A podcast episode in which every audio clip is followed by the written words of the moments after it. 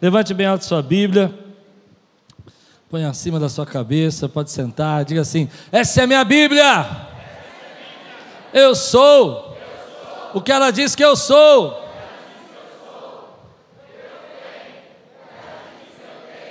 E eu posso.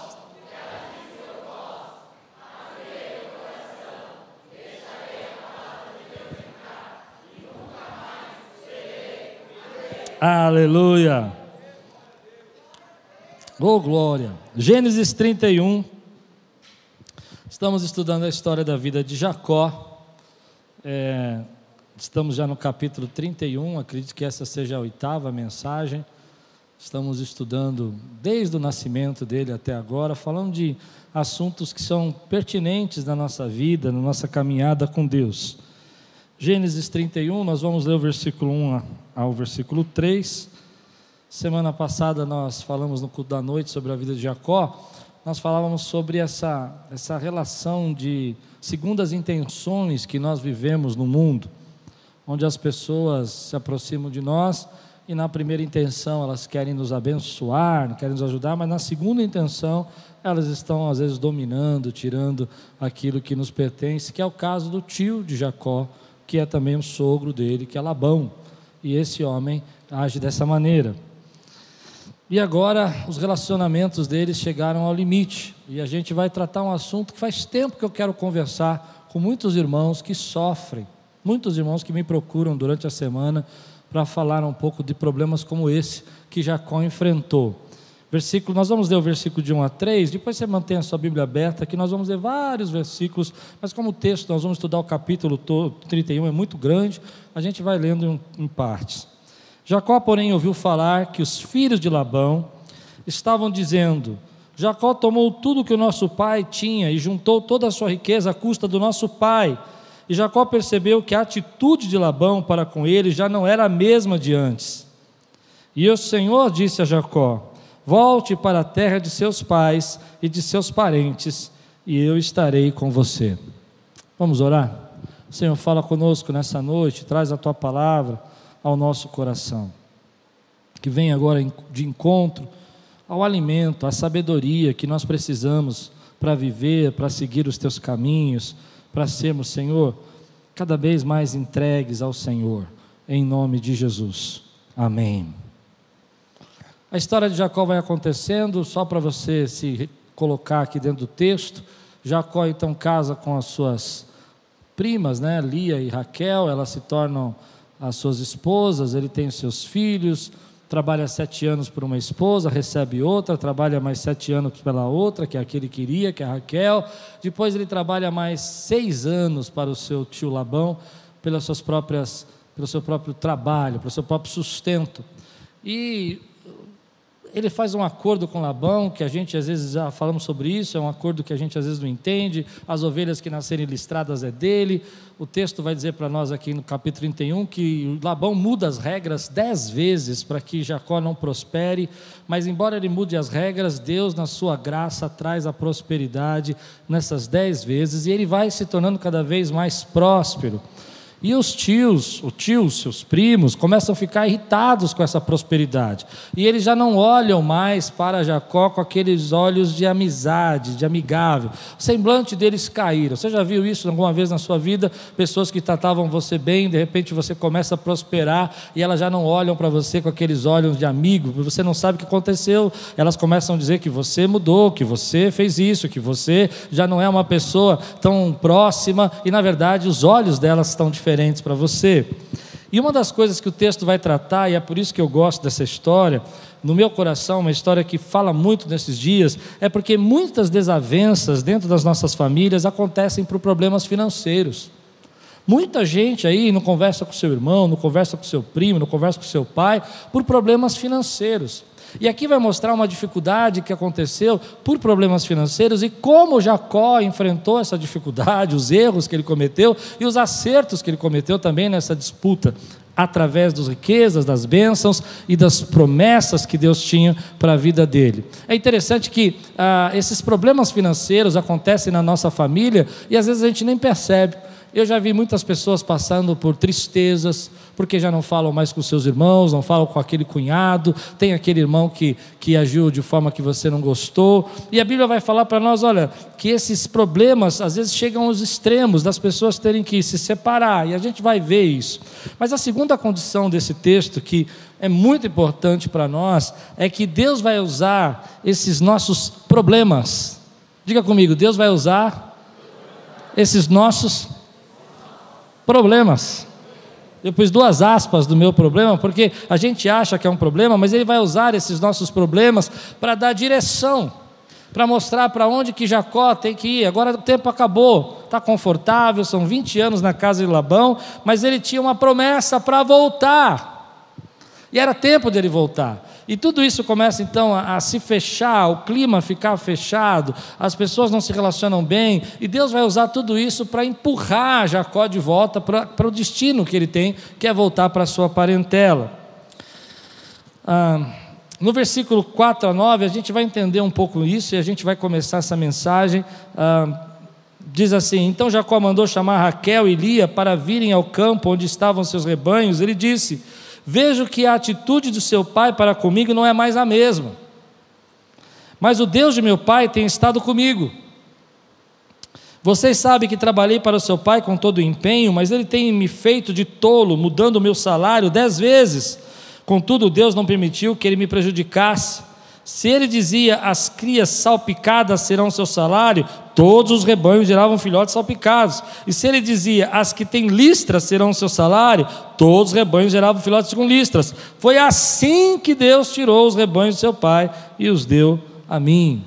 É interessante que Jacó vai mostrar nesse momento que ele pega suas esposas, leva para um lugar mais isolado. Embora ele vivesse a três dias de viagem do seu tio Labão, mas deveriam ter parentes ali próximos, e ele vai em um lugar mais isolado e fala: Vem aqui, mulher, deixa eu falar com você. Você sabe que eu tenho trabalhado para o teu pai, eu tenho feito tudo direitinho, mas ele ainda me culpa, ele ainda quer tirar, e por dez vezes mudou o meu, o meu salário, e toda vez que ele faz isso, Deus que tem uma aliança comigo, e diga aí: Deus tem uma aliança comigo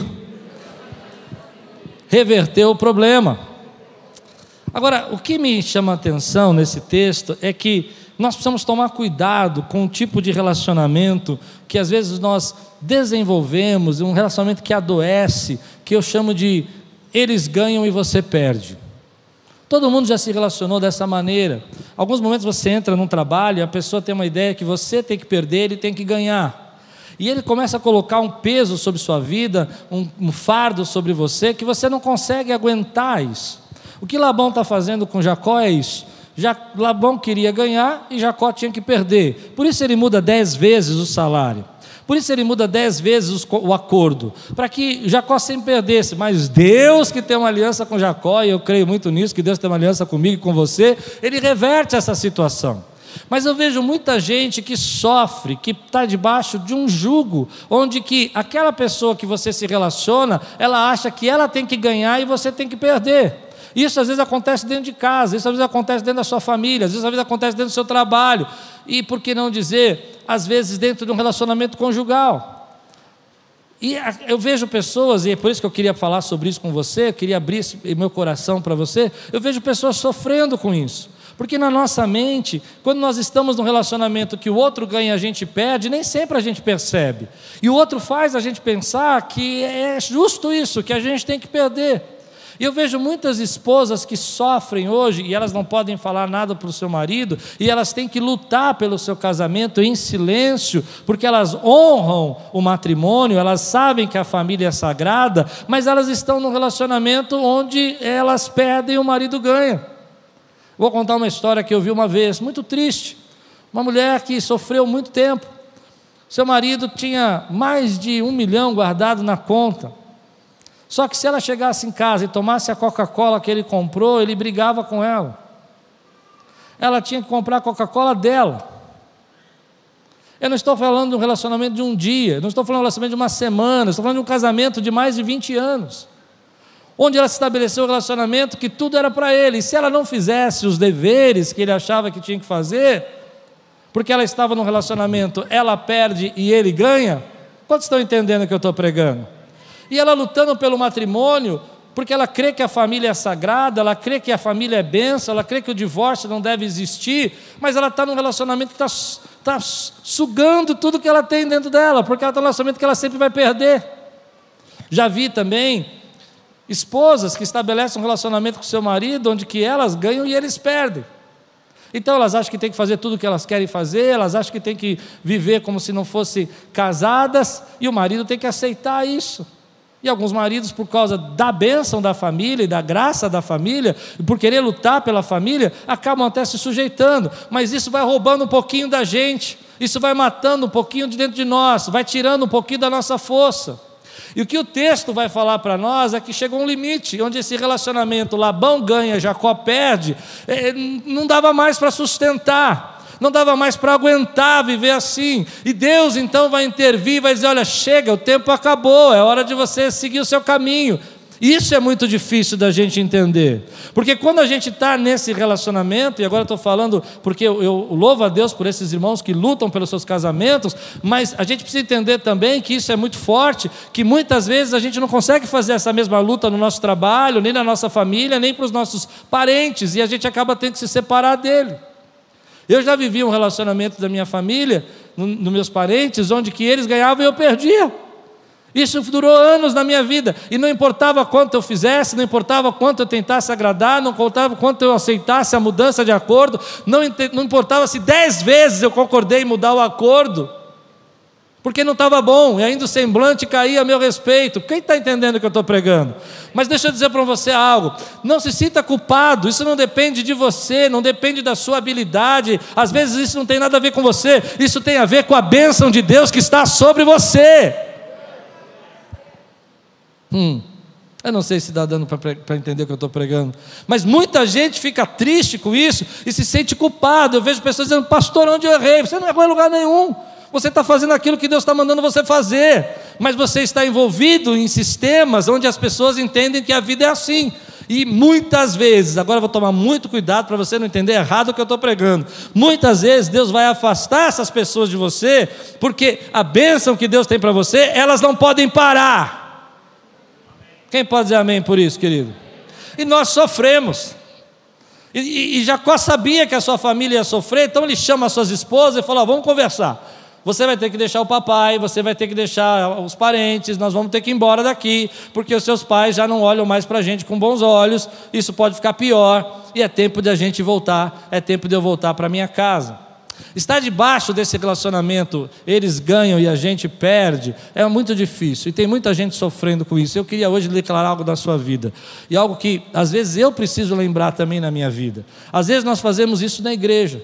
Pessoas chegam na igreja, pode falar isso, né? Pessoas chegam na igreja e muitas vezes elas têm um relacionamento com a igreja do tipo: a igreja perde e eles ganham. Então você tem que fazer tudo para eles. E você faz tudo o que você pode, a igreja faz tudo o que pode para eles. E você que foi um líder, você vai entender o que eu estou dizendo. E você tentou fazer de tudo. Mesmo assim, eles falaram mal de você, mesmo assim, eles não continuaram com você, porque o jeito que eles se relacionam com a vida é eles ganham e você perde. E eles criam um sistema onde a igreja fica travada nisso. Mas eu quero dizer uma coisa para você. E se você crê agora, você me ajuda agora, meu irmão, a pregar essa pregação, porque está no meu coração. É tempo de você avançar. Deus vai tirar de perto de você aquele que quer se relacionar com você, ele ganhando e você perdendo. Deus tem um relacionamento para você. Você ganha e ele ganha também. Porque Deus quer abençoar você, quer abençoar sua casa, quer abençoar sua família mas você está abandonando aquilo que Deus chamou você para fazer, porque você não entendeu que você entrou nesse sistema entre ele ganha e você perde, você se sente culpado, porque eles jogam peso sobre sua vida, eles fazem carinha feia, como Labão fazia, eles reclamavam, está vendo? Então você veio aqui, tomou tudo que era do meu pai. Jacó não tomou nada que era do pai, Jacó trabalhou. Mas esse sentimento de culpa nos escraviza. Hoje eu quero que você saia livre daqui, meu irmão. Deixe Deus usar a sua vida. Deixe Deus ser pleno em você. Adore, glorifique o nome dEle. Você fez o seu melhor. A igreja ajudou da maneira como pôde, a maneira como você, como líder, se doa. Eu vejo líderes que às vezes chegam para mim e falam: Pastor, aquele irmão está reclamando da minha liderança, mas eu fiz de tudo por ele. Vão reclamar da tua liderança, mas não pare de liderar, não pare de adorar, não pare de servir, não pare de estar buscando a presença de Deus, meu irmão. Porque às vezes bons relacionamentos se tornam relacionamentos assim. Começam bons, começam jóia, todo mundo feliz, e daqui a pouco as coisas mudam e o relacionamento se torna você perde e eles ganham. Eu já tive muitos momentos da minha vida onde eu me relacionei com pessoas que ah, eu me tornei o perdedor e eles o ganhador. E por mais que eu fizesse tudo, para manter um equilíbrio, para manter saúde, para manter amizade, para manter o respeito, para manter, pelo menos acabar bem, vamos falar assim, vamos terminar bem, não consegui. E como eu me sentia culpado com isso? Você já se sentiu culpado com isso?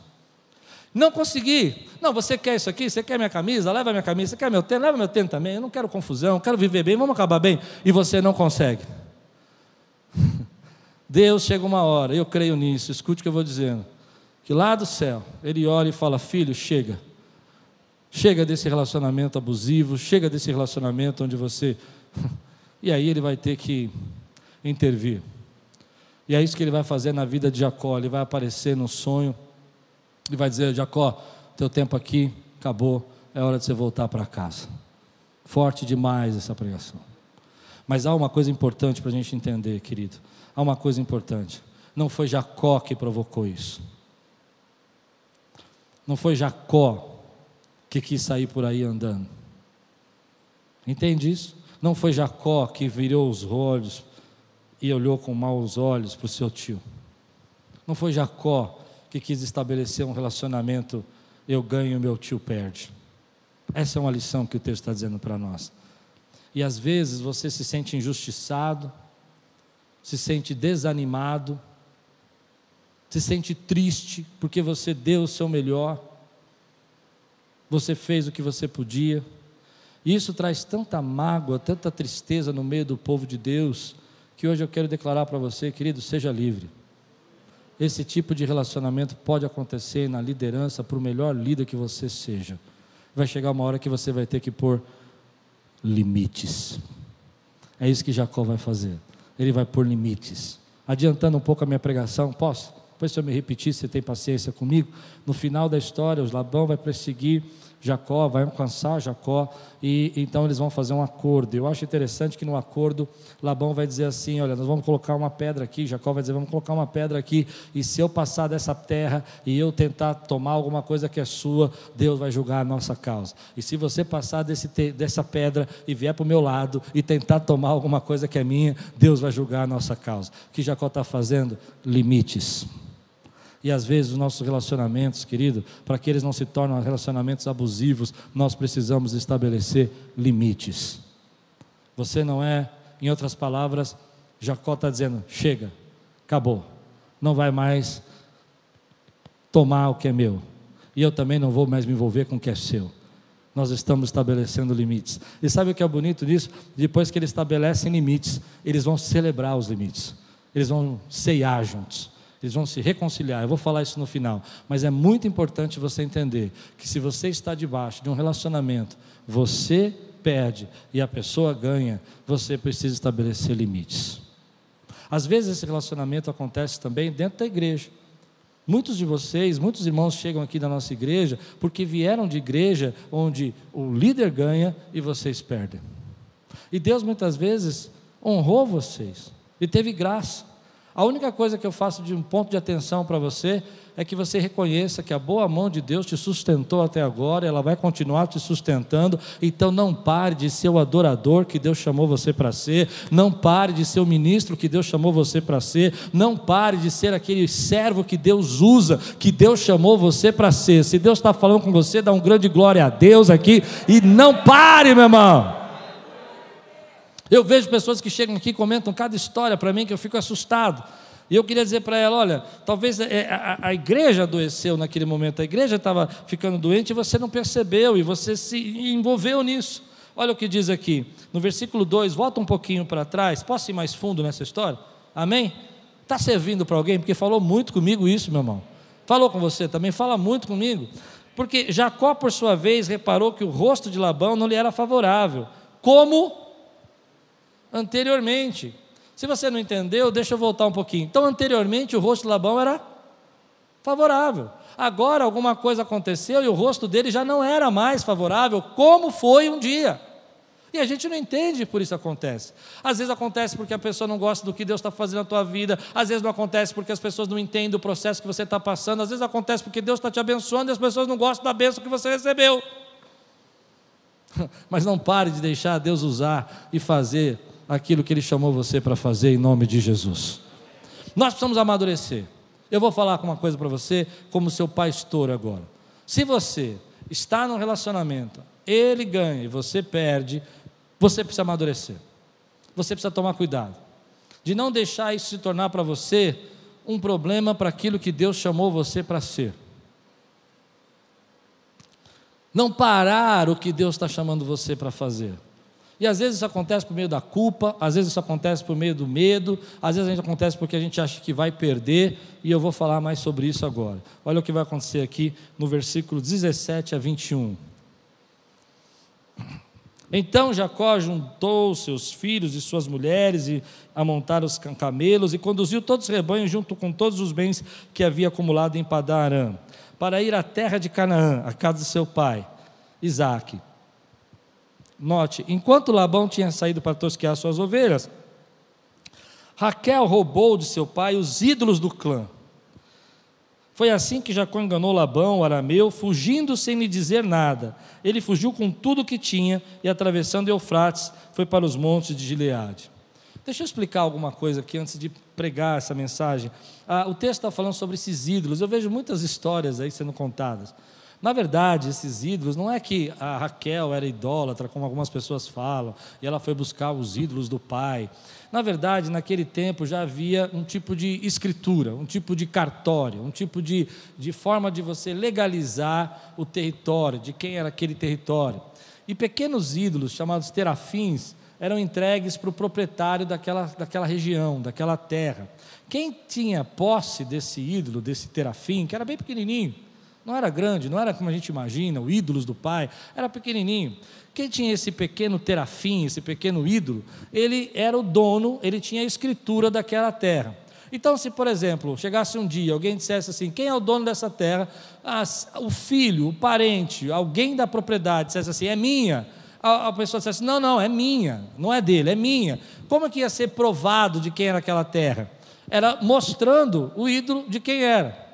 Quando você vai ler o texto, você vai perceber que Raquel e Lia falam assim para Jacó: Nós trabalhamos para o nosso pai, nós tínhamos direito na herança e nós não recebemos esse direito da herança, e o meu, nosso pai nos vendeu para você, e ele ficou com tudo para ele, porque Jacó trabalhou para ele, e nós não ganhamos nada. E elas vão dizer assim: nós não a ideia é que elas tinham direito de participar com a posse da terra e daquilo que o pai tinha. Então, quando ela entrou, ela foi lá, Jacó não sabe disso, ela rouba os ídolos e fala: bom, Agora, a minha interpretação, porque ela fez isso. Eles vão passar o rio Eufrates, eles vão para o outro lado. E se não desse certo, e se a família não recebesse, e se Isaú acontecesse alguma coisa, que é o próximo texto, onde Isaú vai se encontrar com Jacó e toda aquela tensão, ela tem a propriedade da terra, ela pode voltar e pode dizer: Ei, essa terra pertence a mim também, eu sou filha de Labão e está aqui os terafins dessa terra.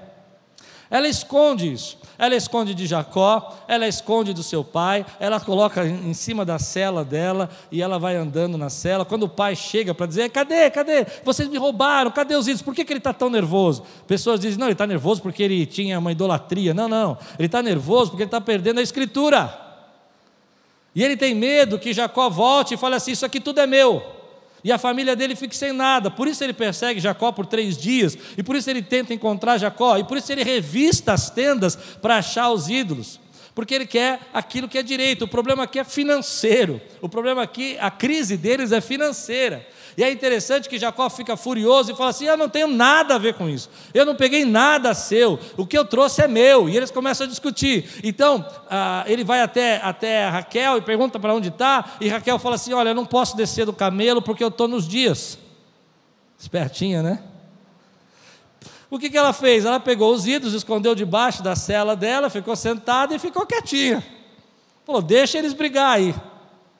Mas aqui tem algumas lições que eu quero tirar para mim e para você. Em primeiro lugar, é que era tempo de, de Jacó voltar, era tempo de despedir-se, era tempo é, de, de ele começar um processo novo, um ciclo novo na vida dele. E as coisas começaram a se fechar, porque esse tempo precisava ser inaugurado, precisava ser iniciado. E às vezes a gente não entende, querido, que o tempo fecha, as coisas começam, para que Deus te dê uma direção para um novo ministério, para que Deus te dê uma direção para um novo jeito de você pregar, para que Deus te dê uma nova direção. Às vezes não é só mudar de lugar, mas Deus está trazendo uma nova experiência para você. Aquilo que você fazia não funcionava mais, e Deus vai trazer para você agora uma nova dimensão do que Ele quer fazer na tua vida. Então as portas começam a se fechar, você não consegue ter os resultados que você espera, mas Deus está trazendo algo novo para você, e esse é o jeito dele te empurrar na direção que Ele tem para você. Você pode dizer amém? E às vezes a maneira como nós vamos viver isso não é que tudo dando certo, porque senão a gente não sai da nossa, na nossa área de conforto. Para a gente sair da nossa área de conforto, Deus precisa fechar a porta. Mas aí existe um momento, querido, que você precisa entender que essas situações estão direcionando você. Então, se Deus te trouxe para cá, é porque Ele te direcionou para cá e Ele vai fazer algo grande na tua vida. Por isso Ele gerou todo, qualquer desconforto, Ele tem um propósito. Você pode dizer amém? Aleluia.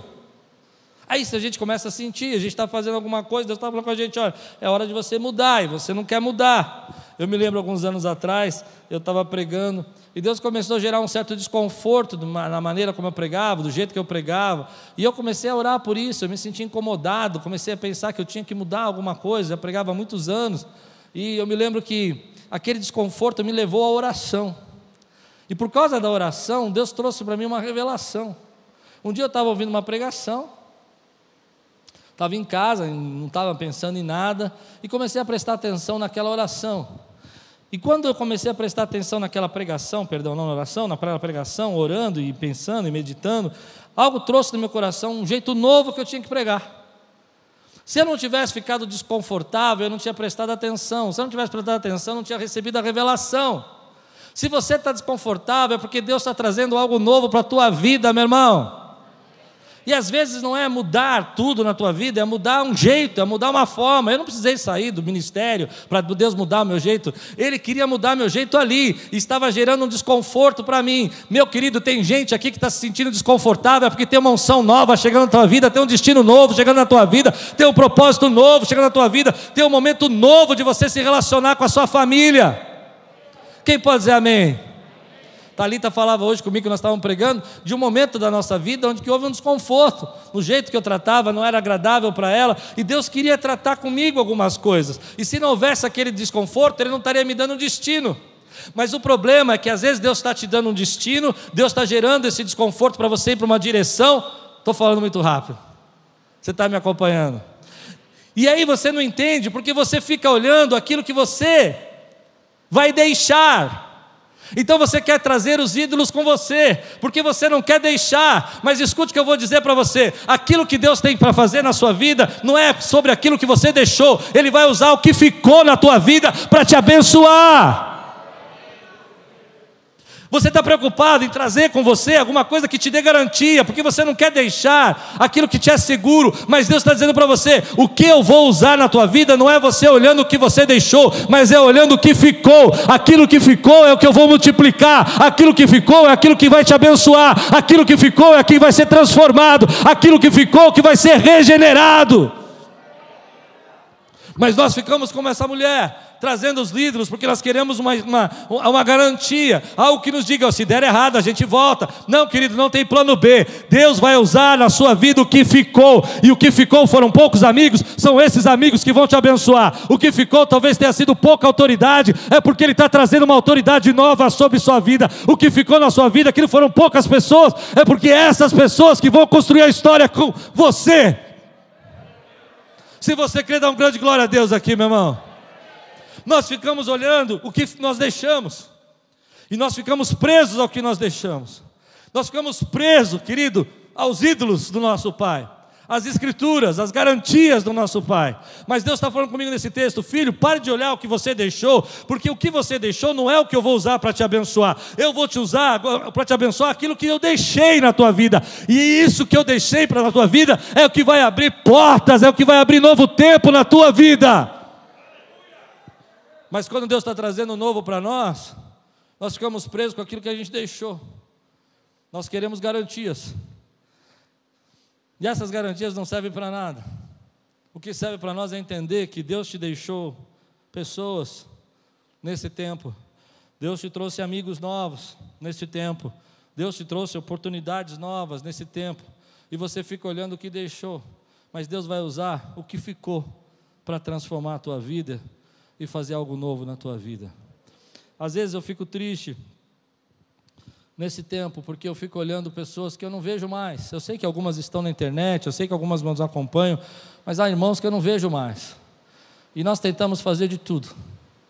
Tentamos ajudar, e a gente, como pastor, se cobra muito sobre isso. E essa semana Deus falou muito comigo sobre isso. Falou, filho, você precisa olhar o que ficou, porque é o que ficou que eu vou trazer um novo tempo para essa igreja. Quem pode dizer amém por isso, querida? Eu não estou dizendo que eu quero que as pessoas saiam, não é isso. Mas a gente sofre, a gente quer garantias, a gente se pergunta onde que a gente errou como igreja, por que, que a gente não fez mais? Amém? Mas Deus está falando comigo, com você, querido, eu vou fazer com aqueles que o que ficaram, aquilo que eu prometi para você, porque eu estou ainda conduzindo no destino. Hoje de manhã eu falava com o líder da nossa igreja sobre isso. Ele falou: Ah, pastor, estou triste, porque a gente fez, ajudou aquela pessoa, foi. Eu disse, querido, a palavra de Deus para mim essa noite foi essa. Olha o que ficou. Porque o que ficou é o que vai florescer, o que ficou é o que vai trazer novo tempo, o que ficou é o que Deus vai usar para cumprir a promessa que Ele prometeu na tua vida. Aquilo que você precisou deixar para trás, não era o que Deus ia usar para te abençoar. Aquilo que você precisou abrir mão, não vai fazer de diferença nenhuma na bênção que Deus tem para a tua vida. Se você deixar Deus usar aquilo que ficou na tua vida. É muito forte isso para mim. Porque alguns momentos da minha vida eu já sofri muito com isso, tentando guardar os meus ídolos, as minhas escrituras, as minhas garantias do passado. As garantias do passado. Se não der certo, eu volto. Se não der certo, eu faço. Se não der certo, eu, eu tenho uma segurança. E Deus está falando para mim: esquece isso. Eu vou usar agora o que ficou na tua vida e vou fazer isso florescer na tua vida e vou abençoar. Você aceita esse processo? E aí chega a hora de seguir em frente. Você está nesse relacionamento e não consegue. E você se sente culpado. E você fala, podia ter feito isso, podia ter feito aquilo, e você não consegue. E você precisa seguir em frente. E quantas vezes a gente não consegue seguir em frente? Quantas vezes a gente fica preso nisso? Quantas vezes a gente fica sofrendo? Mas quando você lembra que Ele vai sempre usar o que sobrou e não o que você perdeu, e não o que ficou para trás. É nessa hora que você fala: Deus, eu quero te engrandecer e quero te adorar, porque eu sei que o jeito que o Senhor trabalha na minha vida não é eu lamentando o que perdi, mas é agradecendo pelo que sobrou. Você pode agradecer pelo que sobrou? Às vezes você perde o emprego e você está num relacionamento desse e é tempo de você partir do emprego, você fica lamentando o tempo que você trabalhou naquela empresa, e Deus está falando assim para você: para de lamentar o que perdeu, e comece a agradecer o que sobrou, porque eu vou usar a tua experiência, eu vou usar o teu conhecimento, e vou te direcionar para algo muito maior do que você tinha ali. E aí aquela pessoa abre a empresa dela, abre o projeto dela. Eu me lembro uma vez conversando com o pastor Anderson, e ele estava numa multinacional, uma empresa muito grande, e ele disse: Klaus, eu tenho visto que as pessoas que chegam a uma certa idade, eles mandam embora e contratam os mais novos, e eu estou chegando nessa idade. E eu disse: Eu acredito que Deus vai começar um novo tempo na tua vida. E o chefe dele chamou ele e falou assim: Vamos abrir uma empresa juntos. E eles tinham que abrir mão de uma série de benefícios, de coisas para abrir a empresa. Mas eles abriram a empresa. E para abrir a empresa, eles não, não podiam olhar o que ficou, eles tinham que, não podiam olhar o que deixaram, mas tinham que olhar o que ficou. O que ficou é o conhecimento, a experiência, os clientes que eles podiam fazer. E aquilo deu muito certo na vida dele. Eu louvo a Deus por isso, porque é um exemplo para mim, em momentos da nossa vida, que a gente precisa parar de lamentar por aquilo que perdeu e começar a agradecer por aquilo que ficou. E sabe o que ficou para mim, querido? Uma igreja maravilhosa, que no meio de uma pandemia adora o Senhor, glorifica, que faz seis horas de oração, que entrega a cesta, que alimenta as pessoas, que sai na rua. É isso que ficou. O que ficou é gente que vai para Piauí pregar no meio da pandemia, é gente que adora a Deus, é gente que louva, é gente que, que serve, é gente que clama, é gente que prega. É isso que ficou, meu irmão. Então adore ao Senhor e agradeça por aquilo que ficou. E se você pode agradecer, dá um grande glória a Deus aqui, exalto. Eu vou te dar aí uns 30 segundos para você glorificar glorificar, agradecer por aquilo que ficou na tua vida. Ah, deixa esses ídolos para lá, meu irmão. Eles não vão fazer diferença nenhuma no destino que Deus tem na vida de Jacó. É interessante que Raquel não conta para Jacó, porque não vai fazer diferença. Mas há uma, uma situação aqui que hoje à tarde o Espírito Santo me tocou. Jacó fugiu de novo, irmão. Fugiu de novo. Esse homem só sabe fugir. Ele não sabe fazer outra coisa. Ele foge de Isaú, agora ele está fugindo de Labão. E é interessante porque a gente acha que pode resolver todos os nossos problemas fugindo. A primeira vez deu certo fugir de Isaú, ele fugiu e tudo bem, Isaú não foi atrás dele, mas dessa vez não vai funcionar muito. É, Labão vai com tudo em cima dele. Ele está três dias de distância, mas Labão vai percorrendo, e a Bíblia vai dizer: perseguiu é interessante que a Bíblia não usa esse termo, a não ser como um caso de guerra. Perseguiu é um termo que está sendo usado como, assim, como fosse uma guerra, uma perseguição está sendo causada, uma perseguição está sendo formada. Perseguiu, por quê? Porque Labão vai dizer, porque ele não falou nada, ele não explicou nada, ele pegou tudo que tinha e num, num tempo que Labão está tosqueando, ele foge. Meu querido, deixa eu dizer uma palavra para você que eu acredito muito que venha da parte de Deus para a sua vida. Você precisa parar de resolver os seus problemas fugindo você tem que enfrentar os seus problemas, tem que olhar na cara da pessoa e falar: chega, acabou esse relacionamento, você ganha e eu perco, eu vou viver o que Deus tem para mim, e aquilo que eu deixei não é o que me representa, o que me representa é o que ficou, e o que ficou é o que Deus vai usar para me abençoar. Mas Jacó não faz nada disso, ele foge de novo. E o texto vai dizer algo para nós muito interessante, versículo 22 a 24. Três dias depois, Labão foi. Três dias, três dias, não é um dia, três dias. Labão foi informado que Jacó tinha fugido, tomando consigo os homens de sua família. Perseguiu Jacó, perseguiu Jacó por sete dias. Três dias depois era informado. Ele pega os homens da família e fala: Vamos atrás de Jacó. E por sete dias ele persegue Jacó e o alcançou nos montes de Deade. Note isso. E o alcançou nos montes de Deade. Então, eu quero que você diga comigo, então, vírgula. Só agora aparece uma vírgula. Então, de noite, Deus veio em sonho a Labão. Quem veio em sonho? Deus. Ele perseguiu por sete dias. Três dias depois ele foi avisado, ele alcançou nos montes de Ideade no sétimo dia. Então, Deus de noite veio em sonho a Labão Arameu e advertiu: Cuidado! Eu gosto disso, gente. Eu gosto porque eu sou pentecostal. Você vai entender.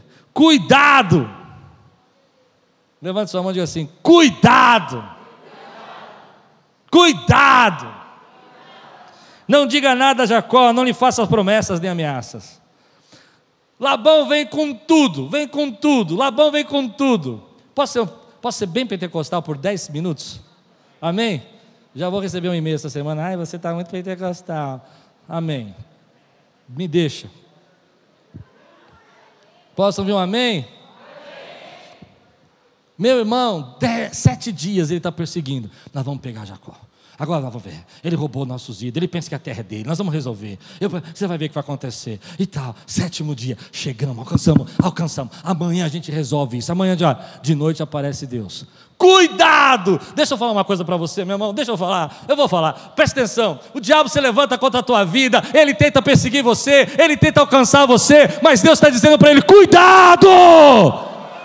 Cuidado!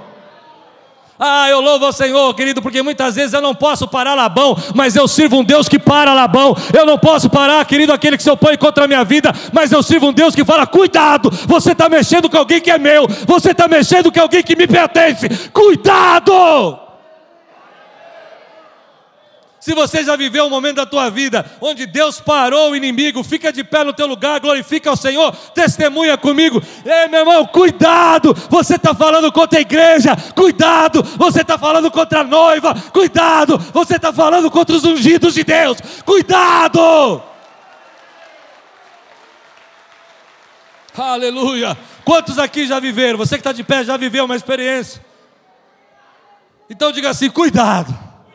A unção de Deus, a promessa de Deus na minha vida. Você acha que Deus não faz nada. Você acha que Deus não lhe protege. Mas se você tivesse noção a quantidade de vezes que Deus já parou Labão na tua vida e disse: Cuidado, se você está exagerando, é minha serva. Se você tocar nela, você vai ver. Quem pode dizer amém, querido, por isso? Aleluia. Aleluia. Cuidado, você está achando que vai fazer essa, esse relacionamento ganha e perde o tempo a vida inteira, e as pessoas vão ter que aceitar, e você vai levar vantagem. Cuidado, você está mexendo com o ungido de Deus, você está mexendo com o servo de Deus, e Deus aqui nessa noite manda dizer para você: Ele vai parar você. Cuidado!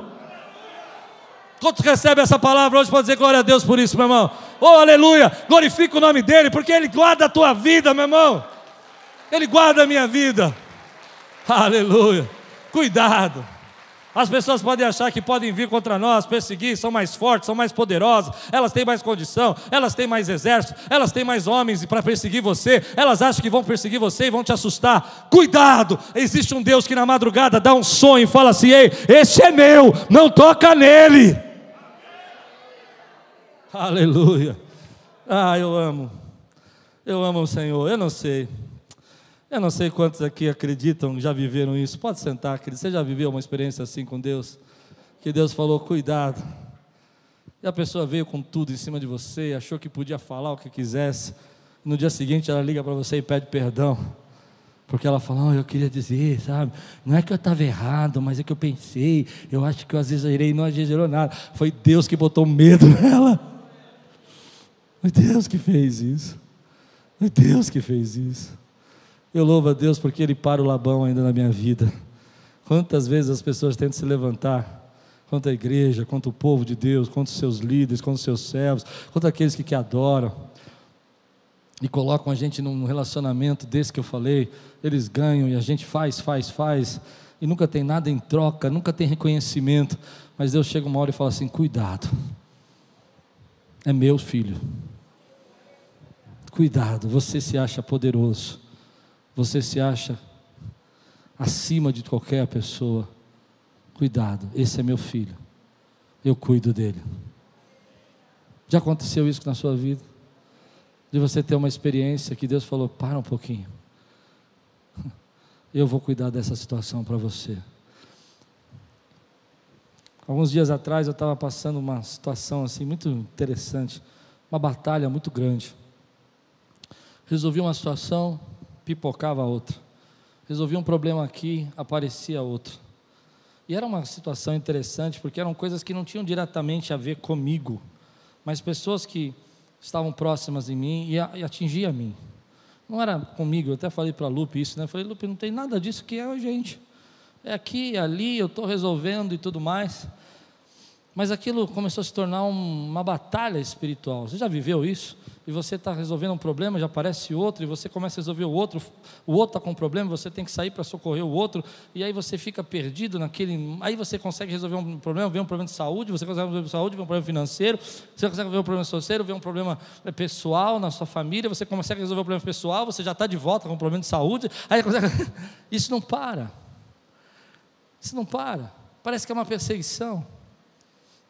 Então, naquele momento, eu falei, Senhor, eu não sei mais o que fazer. Eu já tentei tudo. Eu já fui no meu limite. Usei todo, todo, tudo que podia. Eu, eu não fiquei com medo, eu não fui covarde, mas eu não sei o que eu posso fazer. E foi lindo quando Deus falou no meu coração: Eu vou mandar parar. E a sensação que eu tive é que Deus estava dizendo: Cuidado, eu cuido. Cuidado desse. E de uma hora para outra as coisas começaram a resolver, os problemas começaram a solucionar. E as coisas que eu não estava conseguindo resolver, que eram simples, eram coisas simples, mas não, não encaixavam.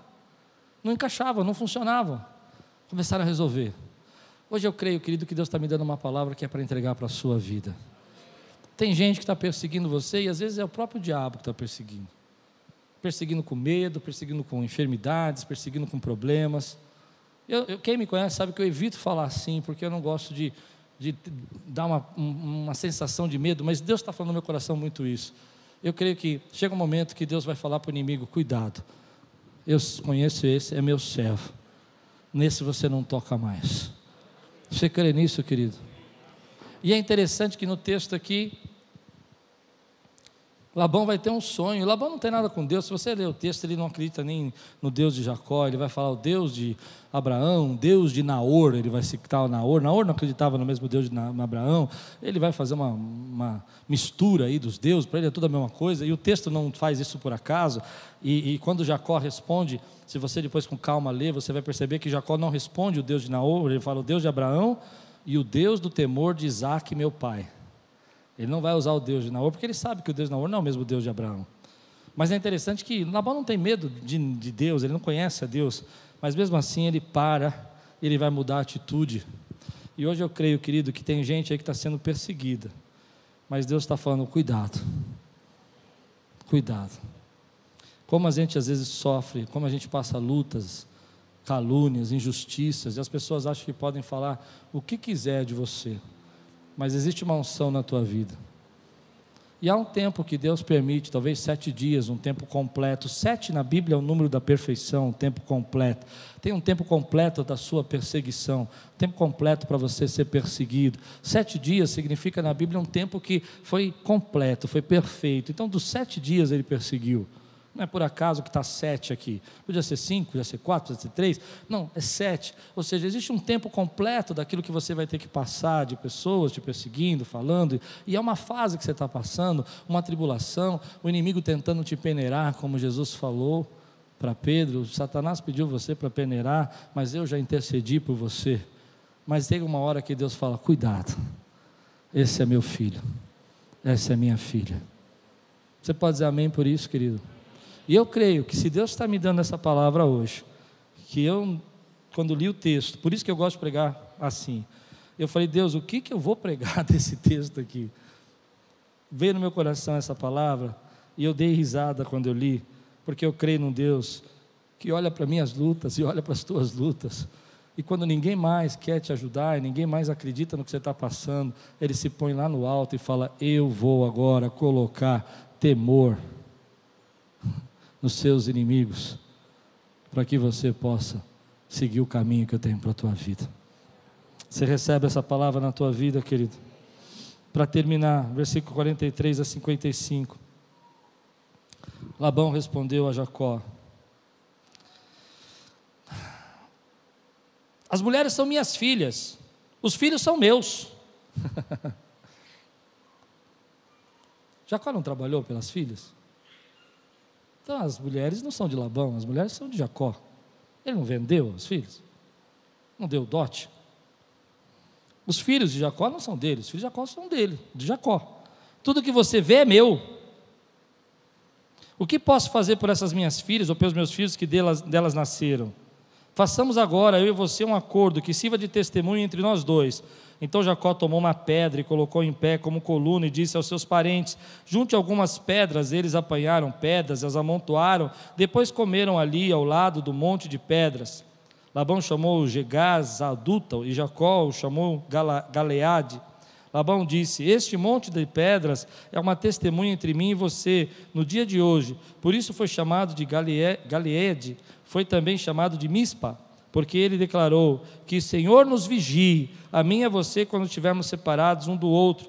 Se você maltratar minhas filhas ou menosprezá-las, tomando outras mulheres além delas, ainda que ninguém saiba, lembre-se de que Deus é testemunha entre mim e você. Disse ainda Labão a Jacó: Aqui estão este monte de pedras e esta coluna que coloquei entre mim e você. São testemunhas de que não passarei para o lado de lá para prejudicá-lo, nem você passará para o lado de cá para me prejudicar. Que o Deus de Abraão, o Deus de Naor, e o Deus do pai deles julgue entre nós. Então Jacó fez um juramento em nome de, do temor do seu pai Isaac. Ofereceu um sacrifício no monte e chamou os parentes que lá estavam para uma refeição. Depois de comerem, passaram a noite ali. Da manhã seguinte, Labão beijou seus netos e suas filhas e o abençoou e depois voltou para a sua terra. Há um, uma lição aqui muito bonita. Apesar de toda a injustiça que Jacó passou, apesar de todo esse relacionamento de, de abusivo de Labão, e ele ainda achar que tudo é dele, Jacó ainda promove reconciliação, faz um acordo. E essa é uma lição que a gente precisa entender. Sempre que houver oportunidade, abre espaço para reconciliação.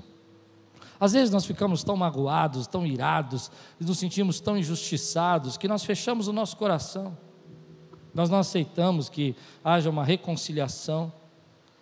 Eu me lembro que, vivendo um relacionamento assim, com algumas, alguns líderes, várias vezes eu fui procurado por eles depois e dizendo assim: olha, vamos se acertar. E foi bênção. Foi bênção estabelecer limites, como ele fez. Ó, eu não passo daqui, você não passa dali, acabou, esses são os nossos limites. Foi bênção dizer assim: vamos, vamos celebrar juntos. Nós servimos o mesmo Deus, nós adoramos o Senhor, nós somos do reino dele. É difícil às vezes a gente aceitar isso. Mas a, o exemplo que Jacó vai dar para nós é que a gente precisa estar sensível a esses momentos de reconciliação que Deus quer gerar. Isso não quer dizer que a reconciliação aqui, eles vão andar juntos de novo. Eles não vão andar juntos mais. Jacó vai seguir o caminho dele, Labão vai voltar para a terra dele, mas o coração estava em paz. Os limites tinham sido estabelecidos, não havia mais nenhuma mágoa. Quantas vezes a gente conhece gente aí que não fala com a sua família, não fala com seus parentes, não aceita a reconciliação? Aqui, ele era o pai das meninas, ele era o tio, ele era o avô, um homem que não era muito legal, Talvez não fosse o tipo de avô que eu gostasse de ter.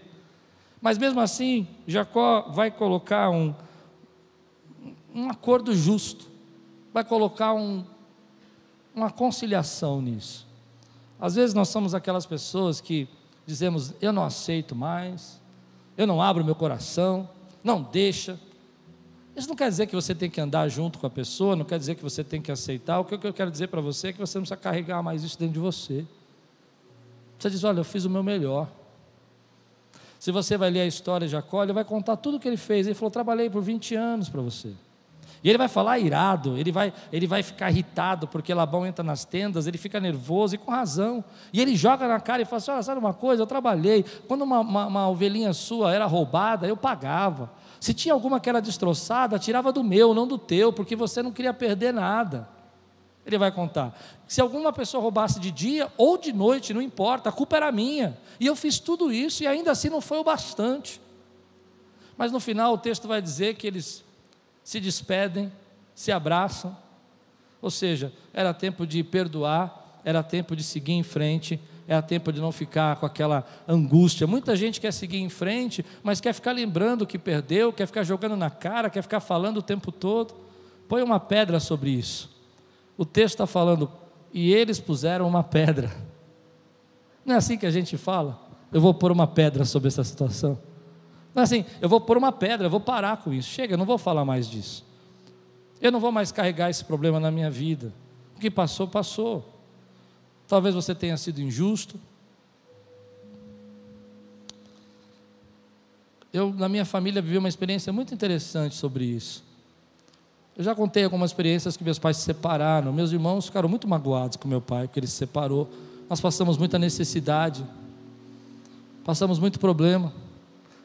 Muita coisa que a gente não precisava ter sofrido, a gente sofreu, porque meu pai tinha condição, mas a gente não tinha condição. Meu pai era diretor de uma empresa, a gente vivia praticamente de uma multinacional, não uma empresa pequena, uma multinacional de remédios. E a gente vivia como se fôssemos comendo ovo e arroz todo dia. Mas um dia meu pai promoveu reconciliação. E eu tive que fazer uma escolha. Porque se eu ficasse lembrando tudo que eu tinha perdido na minha infância, tudo que meu pai não tinha me dado, jamais eu conseguia seguir em frente. Eu precisava pôr uma pedra nisso. E não foi fácil.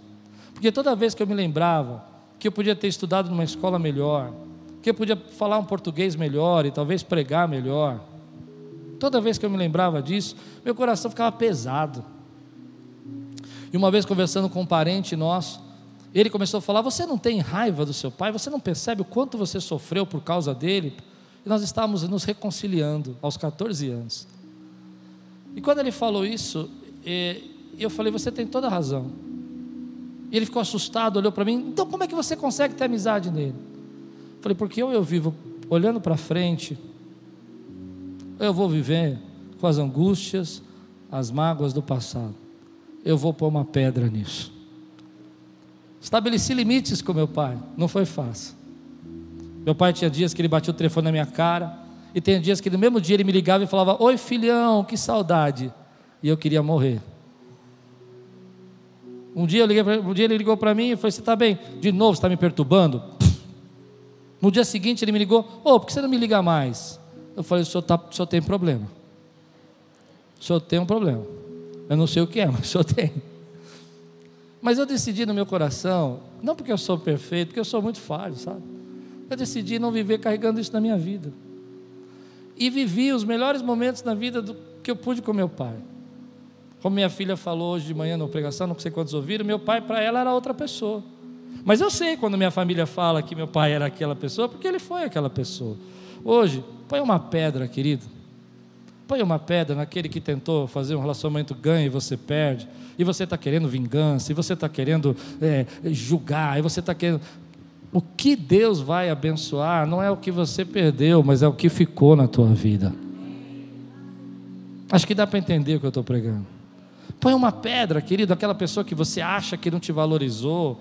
Põe limites, fala: olha, eu não vou deixar mais você avançar o meu terreno aqui, pegar o meu território. Você fica aí, eu fico aqui. Vamos me abraçar. Toma um café comigo. Eles fizeram, diz o texto, a palavra usada é um banquete, eles fizeram uma festa de reconciliação. Eu não preciso fugir mais. Você também sabe que agora eu sei o que você faz contra mim, que não é mais oculto. Já não vou mais deixar você mudar acordos, porque eu sei que Deus tem uma promessa e uma bênção sobre a minha vida. A lição que eu tiro desse texto, se você me permite terminar assim, a lição que eu tiro desse texto é que você precisa pôr uma pedra em algumas situações. A lição que eu tiro desse texto é que você não pode se sentir culpado se você entrou num relacionamento desse. E você precisa aprender a estabelecer limites. Mas saber também que você tem um Deus que julga a tua causa. Para mim, esse texto está falando isso. Deus julgou a causa de Jacó e vai julgar a nossa causa. E Ele é o Deus que para Labão ainda no dia de hoje. Então põe uma pedra, querido, e viva a vida que Deus tem para você, leve, cheio de alegria, cheio de bênção, porque vou repetir pela última vez: o que Deus vai usar na tua vida não é o que você deixou, mas é o que ficou. E você está olhando o que deixou e não consegue agradecer por aquilo que ficou. Você recebe essa palavra na tua vida hoje, meu irmão? Se você recebe essa palavra hoje na tua vida, eu quero orar por você. Quero abençoar você, quero que você saia daqui leve hoje. Talvez você tenha, esteja hoje aqui, seja o tempo de você pôr uma pedra. Seja um tempo de você falar assim: eu vou olhar para frente, eu vou fazer aquilo que Deus tem para fazer na minha vida. Eu vou pôr uma pedra nessa situação, vou pôr limites nos próximos relacionamentos, não vou deixar entrar mais em relacionamentos, eu ganho, eles ganham e eu perco. Relacionamentos comigo vai ter que ser eu ganho e ele ganha também, porque assim é o justo. Mas eu não vou deixar que nada disso me pare, porque eu sei que eu tenho um Deus que em momentos desse usa todo esse desconforto para me direcionar e para me levar no destino que eu tenho. Se hoje Deus está falando com você e você está cheio de dons, cheio de ministério, cheio de presença de Deus, cheio de vontade de trabalhar para o Senhor, cheio de vontade de servir, e alguma coisa parou você, alguma coisa te entristeceu, alguma coisa, sabe, fez você achar que Deus não podia te usar, e Deus está falando com você, e é tempo de Deus renovar, você pôr uma pedra sobre isso, reconciliar-se, deixar Deus trabalhar na tua vida e fazer com que isso avance Eu quero orar com você. Se Deus está falando com você, como falou comigo, fica de pé no teu lugar. Só aqueles que Deus está falando. Eu estou fazendo um apelo. É um apelo. É um apelo para que você saia leve. Você põe uma pedra sobre isso. Você diga: Olha, isso falou comigo. Eu peguei a minha parte dessa mensagem. Eu sei o que é para mim. Eu já entrei em muitos relacionamentos assim. Fazer, fazer, fazer, fazer, fazer. Fazer. E a culpa é sua, Pastor Klaus. E isso começa a adoecer a minha vida e a vida de todo mundo, porque a gente não é perfeito. Mas também já tive muitos relacionamentos que depois de tudo isso voltaram para mim, puseram uma pedra e falaram assim: Eu reconheço o quanto Deus usou sua vida. E houve uma reconciliação linda, um trabalho lindo, algo de Deus na nossa vida. Vocês que estão de pé, Deus falou com vocês.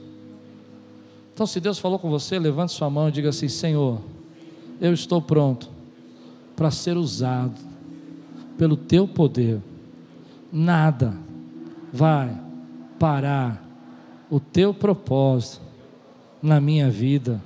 E em nome de Jesus, eu sirvo um Deus que ainda nos dias de hoje para o Labão que se levanta para me perseguir.